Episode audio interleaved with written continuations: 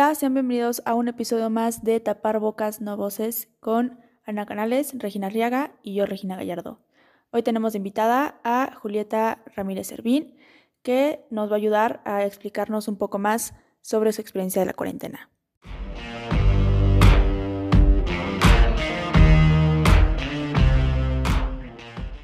Bueno, pues antes nos habías contado de tu peor día Ajá. y queremos que nos, que nos, más o menos que nos vuelvas a contar, pero que nos digas qué enseñanza te dejó eso y de qué manera lograste como este, sobrellevarlo, o sea, como quitarte ese peso de encima y avanzar tu vida, o sea, cómo fue que, que lo dejaste atrás, por así decirlo, que no caíste en el hoyo en el que estabas. Bueno, pues. Ah, o sea, desde que me desperté. o solo como. Ah, pues el peor día de mi cuarentena fue. El peor día de tu cuarentena, rápido, eso porque ya no nos lo habías contado antes. Sí. y dinos qué fue lo que hiciste después.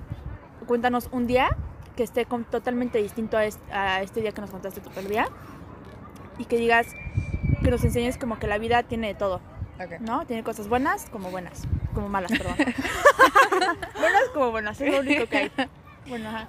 Ah, bueno, pues básicamente el día que les platiqué fue el día que tuve un intento de suicidio. Y pues literalmente fue. Estaba muy deprimida desde antes de, de salir del TEC. Salimos, cuarentena.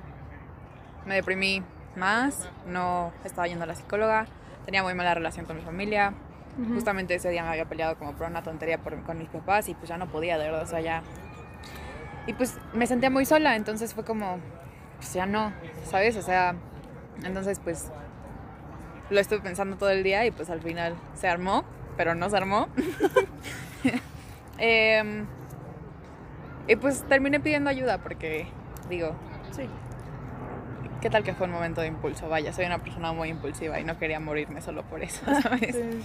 Entonces, pues creo que después de eso, que fue como ya que, que le pedí ayuda a mi mamá y se enojó conmigo y así, como que después de ese proceso de rechazo y de negación que tuvo mi mamá y que no me, que no me dio como mucho apoyo, pues tuve que salir yo solita de eso, ¿no? Entonces, pues era como...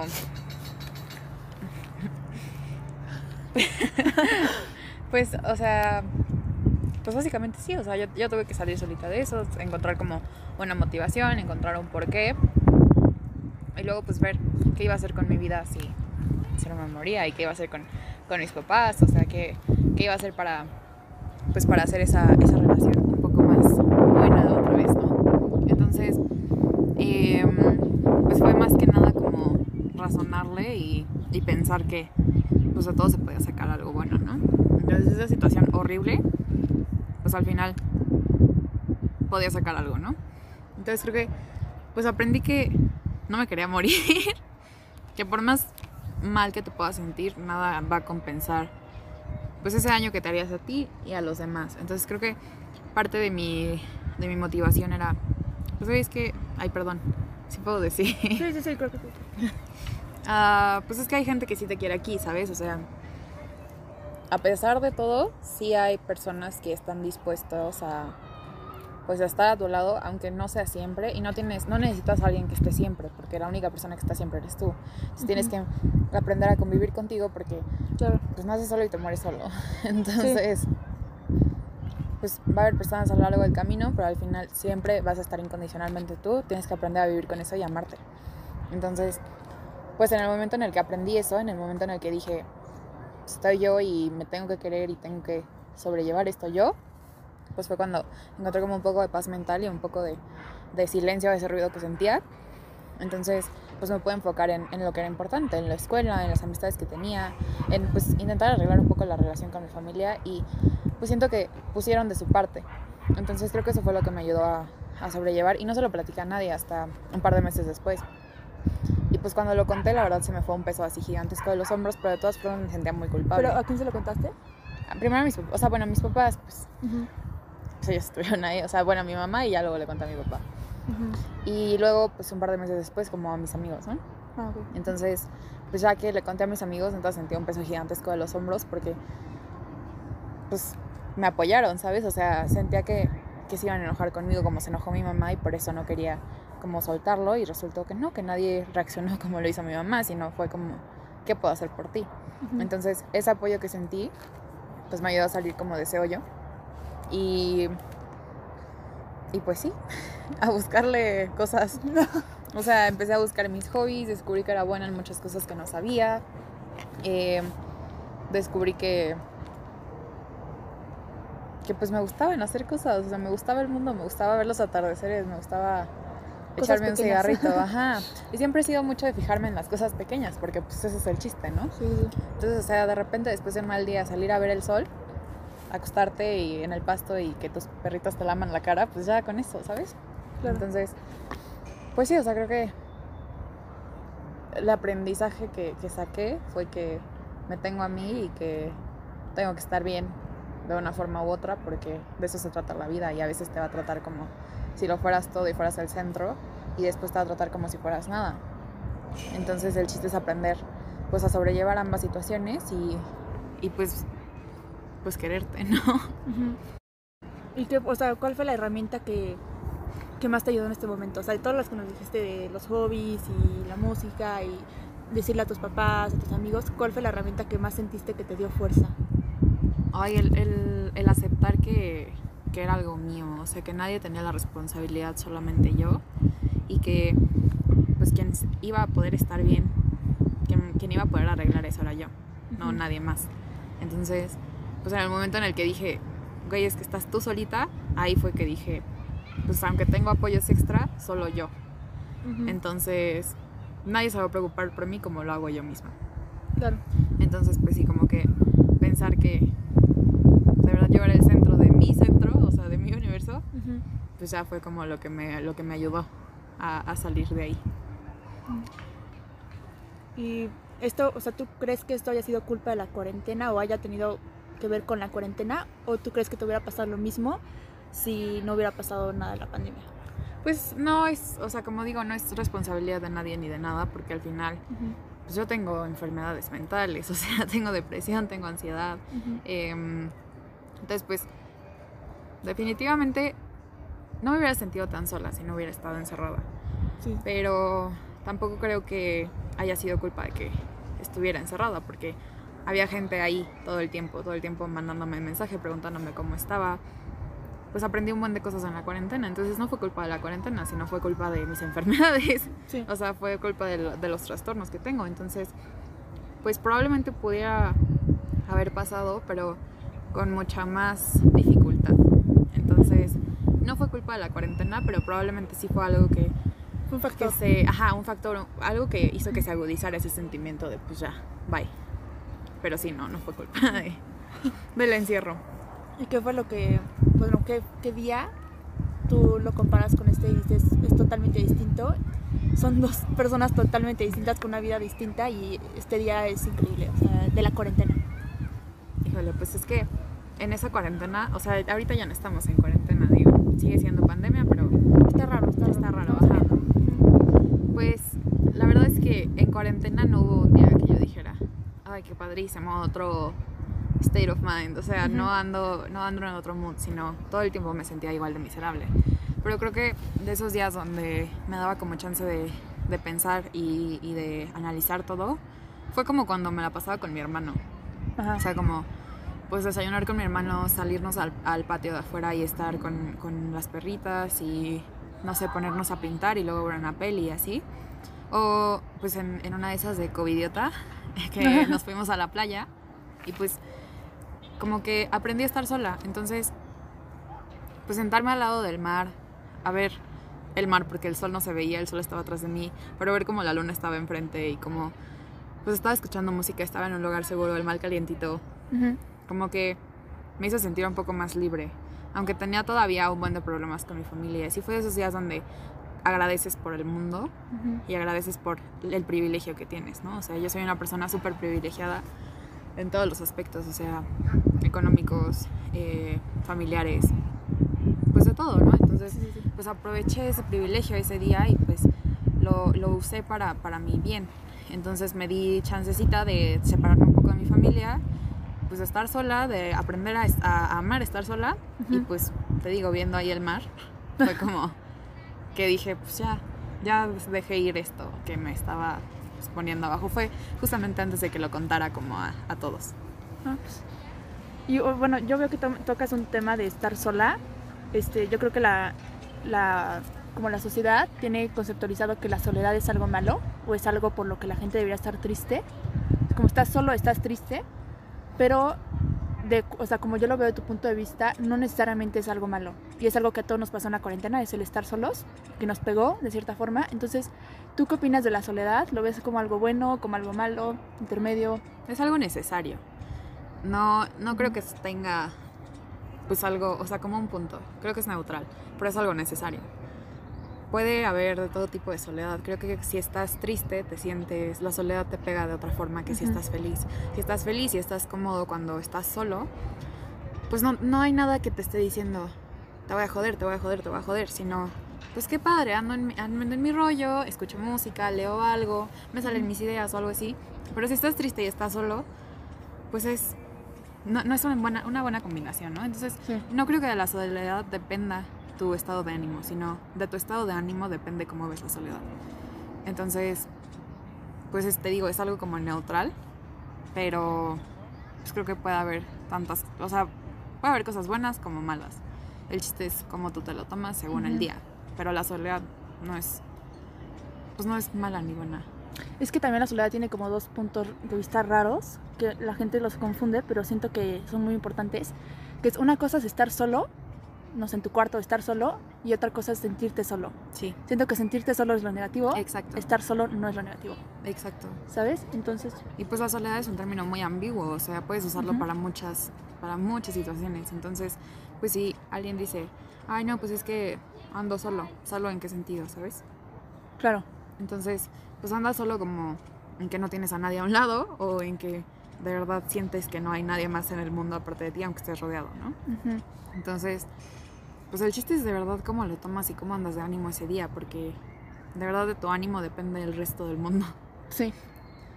¿Y qué cosa aprendiste de ti con esta, con esta experiencia de la cuarentena de estar sola? ¿Qué cosa dijiste como de no manches, esto es totalmente algo que descubrí nuevo mío?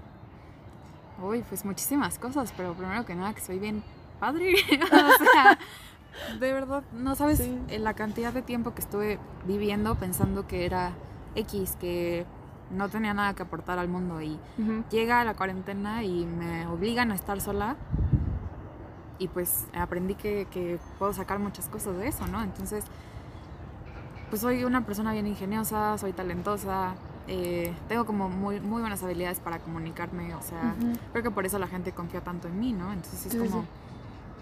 pues como que aprendí como muchas cosas buenas, pero también aprendí cosas malas, ¿no? Entonces es como.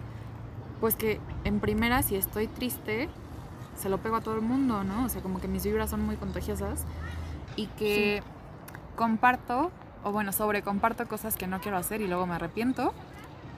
Y luego me doy cuenta que no me gusta compartir tanto. Em, pero pues creo que como que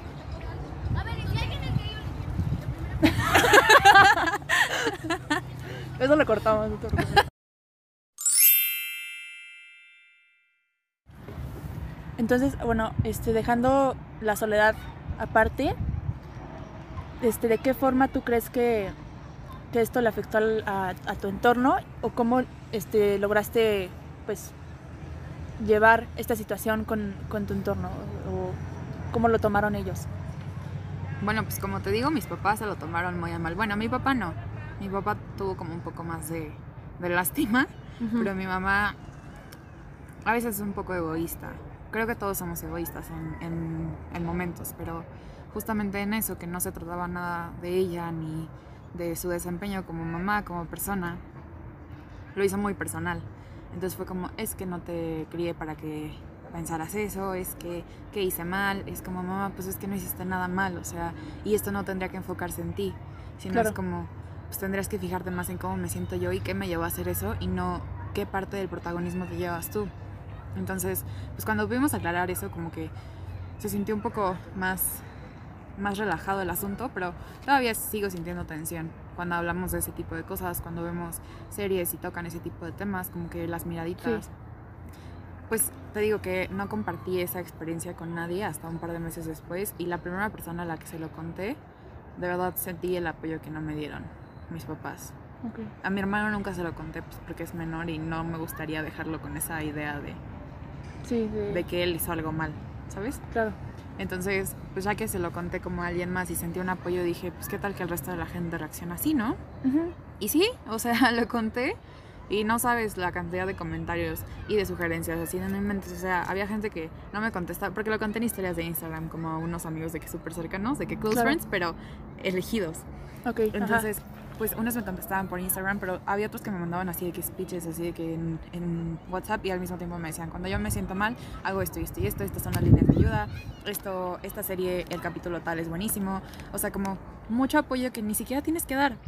O sea, Ok. de verdad puedes decir, espero todo está bien, te mando las mejores vibras, te quiero mucho y aquí estoy siempre.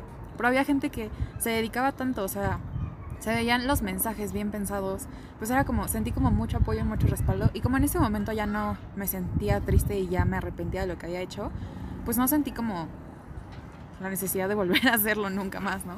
Entonces, creo que en mi entorno cercano, que fueron como mis papás y así, porque el resto de mi familia no sabe, se sintió muy feo, porque nadie me apoyó, o sea, te digo, lo tuve que llevar solita, y con el resto de la gente, pues fue como algo muy, muy relajado. Ujú. Y como ya me sentía mejor, ya no. Pues ya, ya ni siquiera fue como tan importante para mí contárselo al resto de la gente. Simplemente fue una forma de pues mostrar vulnerabilidad, porque a mí me choca ser vulnerable. Pero de todas formas me abrí lo hice y recibí muy buena respuesta. Entonces, pues, pues se me hizo como Claro. una experiencia como agridulce, literalmente. Sí. Eh, pero pues sí, o sea, creo que al final siempre uno se preocupa de qué va a pasar en el entorno, menos cuando estás en el momento. Entonces, pues con cualquier situación, por ejemplo, te pones borracho y sales a manejar, no, te- no estás pensando en qué le va a pasar a la gente si tienes un accidente. Y hasta que sucede, es que dices, pues es que pude haber hecho algo malo, pude haberle hecho daño a alguien. Esto es lo mismo. En ese momento solo pensé a mí y es un acto muy egoísta, pues que yo pienso que es egoísta de mi parte, porque no estaba sola. Sí. Entonces, pues en un, en un momento en el, que, en el que lo acepté y que vi las cosas desde otra perspectiva, me di cuenta que pues, hubiera sido algo muy feo para todos, no solo para mí. Entonces, pues nunca volví a cruzar como mi mente esa idea y pues sé que si, si volviera a cruzar tengo mis redes de apoyo. Claro. Este, bueno, este, dices, o sea, por lo que yo veo es, tus amigos reaccionaron bien, tu familia fue la que, pues ahí más o menos. Ujú, Pero me gustaría tocar el tema de, de tu mamá, ujú. que fue como la que más, la que más te, fue una reacción inesperada y sobre todo porque es tu mamá. Sí, Entonces siento que eso te pudo llegar a, a doler de cierta forma. sí. Pero me gustaría que me dijeras, desde el punto de vista de tu mamá, tú poniéndote en los zapatos de tu mamá, ¿cómo crees que ella lo vio para tomar esa reacción? O sea, ¿cómo crees que ella, ella dijo como, no, pues es que ella sintió que le estaban quitando algo a ella, que le estaban quitando, ¿qué, qué sintió ella para reaccionar de esa manera? Y pues nomás dinos la perspectiva de tu mamá. Pues siento que sintió desesperanza, o sea, como... Creo que cuando una persona toma una decisión de esa magnitud, es porque no hay nada en el mundo que le esté dando esa felicidad que le esté complementando pues lo suficiente, ¿no? Entonces, creo que el que una hija que tuviste cuando tienes 18 años, por la que diste todo, por la que te quedaste a estudiar una carrera que probablemente no querías en un inicio, eh, por la que neta te has partido la madre todo el tiempo, Sí. llega y te diga, o, o sea, bueno, te dice como, mamá, es que me acabo de tomar un buen de pastillas porque me quería morir y ayúdame. En ese momento es como, puta madre, o sea, Pues neta. ¿qué hice? ¿Qué hice, sabes? Pero pues, o sea, aunque fuera por un segundo, mi mamá sí dejó como un poco de lado eso y en lo que me ayudaba, solo se enfocó, se enfocó en eso. Pero en el momento en el que pasó, que fue que empezó como a enojarse, en pensar qué hice yo mal, siento que fue pues una, una mezcla de todo, desde enojo hasta miedo, ¿no? Ujú. Creo que el miedo es lo que pues o te puede paralizar o te puede hacer actuar y en su caso la hizo actuar pero combinado con el enojo pues soltó cosas impulsivas y probablemente ahorita lo que me dijo no lo siente no hemos hablado del tema porque te prometo es como algo súper delicado. Claro. Pero pues se nota en las, en las actitudes que tomo después. No- o sea, ha intentado que ya me sienta como en confianza. Aunque todavía tenemos muchos, muchos problemas. O sea, Ok. nos parecemos tanto que nos peleamos todo el tiempo, ¿no? Sí, sí. Entonces, pues como siento que el miedo que sintió y que todavía siente de que esa idea pase por mi mente, pues es lo que la hace sentir como un poco de rencor o un poco de, pues como de resistencia. Entonces, probablemente ni siquiera es que sienta eh, todo lo que me dijo, lo, o sea, que lo quiera hacer como protagónico, sino que es su manera de, Mostrar amor. no, no, no, ¿cómo se dice coping en español? O sea, como su me- mecanismo de defensa. Su Sí. mecanismo de defensa para que no se vea todo lo que le afectó. Ujú. O sea, no es sano, no es un mecanismo de defensa sano, pero probablemente su manera de decir, es que estás bien pendeja, en Sí. vez de decir, en vez de ponerse a llorar y decirme todo lo que siente, es un mecanismo de defensa para que no vea todo lo que le afectó y no me haga más daño a mí. Entonces, pues, no es, o sea, es como tóxico y al mismo tiempo no, pero pues espero que en algún momento podamos como tocar el tema y que sea como, pues es que hice esto por esto. ¿sabes? Sí, sí, Pero sí. lo que yo siento es que sí, es un mecanismo de defensa del miedo, ¿no? Pero pues ya pasó, o sea, fue hace casi un año, entonces... Yo, o sea, yo la forma en la que lo veo no es que tu mamá se haya enojado contigo o te haya echado como de odio a ti porque te quisiste quitar la vida. Más bien siento que lo vio como de alguien me intentó quitar algo que yo amaba. Sí, Y, o sea, en esta situación es un poco difícil de verlo porque eras tú contigo. sí, Pero poniéndolo de otra, de otra forma, como, no sé, alguien te, te intentó matar a otra persona externa, siento que tu mamá lo vio como de alguien intentó quitarme algo que yo amaba y por eso me enojé contra eso. sí. Y en este caso, la, esa persona que intentó quitarse algo que ella amaba, Te eras digo, tú. es como enojo de, no inventes, ¿por qué me están quitando esto? Y al mismo tiempo, miedo porque fui yo. Exacto. Si hubiera sido alguien más, hubiera sido como... O sea, tristeza, enojo. Rencor y conmigo es miedo. Y ese miedo se transforma en otros sentimientos que ni siquiera ya puedo explicar. Y digo, todos los humanos, o sea, bueno, somos humanos, Sí. este, independientemente de que sea la mamá o el papá o el abuelo que es súper sabio, no sé, todos somos humanos y todos reaccionamos de distintas formas. Este, hay veces que no reaccionamos de la mejor manera. Este, y pues yo creo que es, es parte de entender cómo funciona la mente humana. La verdad es que Sí. es increíble la mente humana y tenemos un montón de, de cosas buenas como tenemos cosas malas. Y pues me gustó mucho escuchar tu parte de la historia de, de la cuarentena porque yo también lo pasé.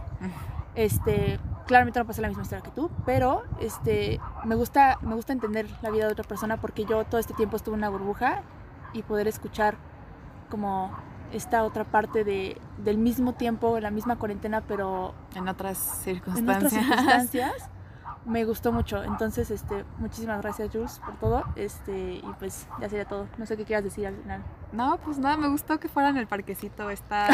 Los ríos de fondo son un poco molestos, pero al mismo tiempo hacen ameno El el, perro. asunto. Eh, pero sí, muchas gracias por escucharme y por respetar mi historia y mis puntos. Bueno, eso sería todo. Gracias.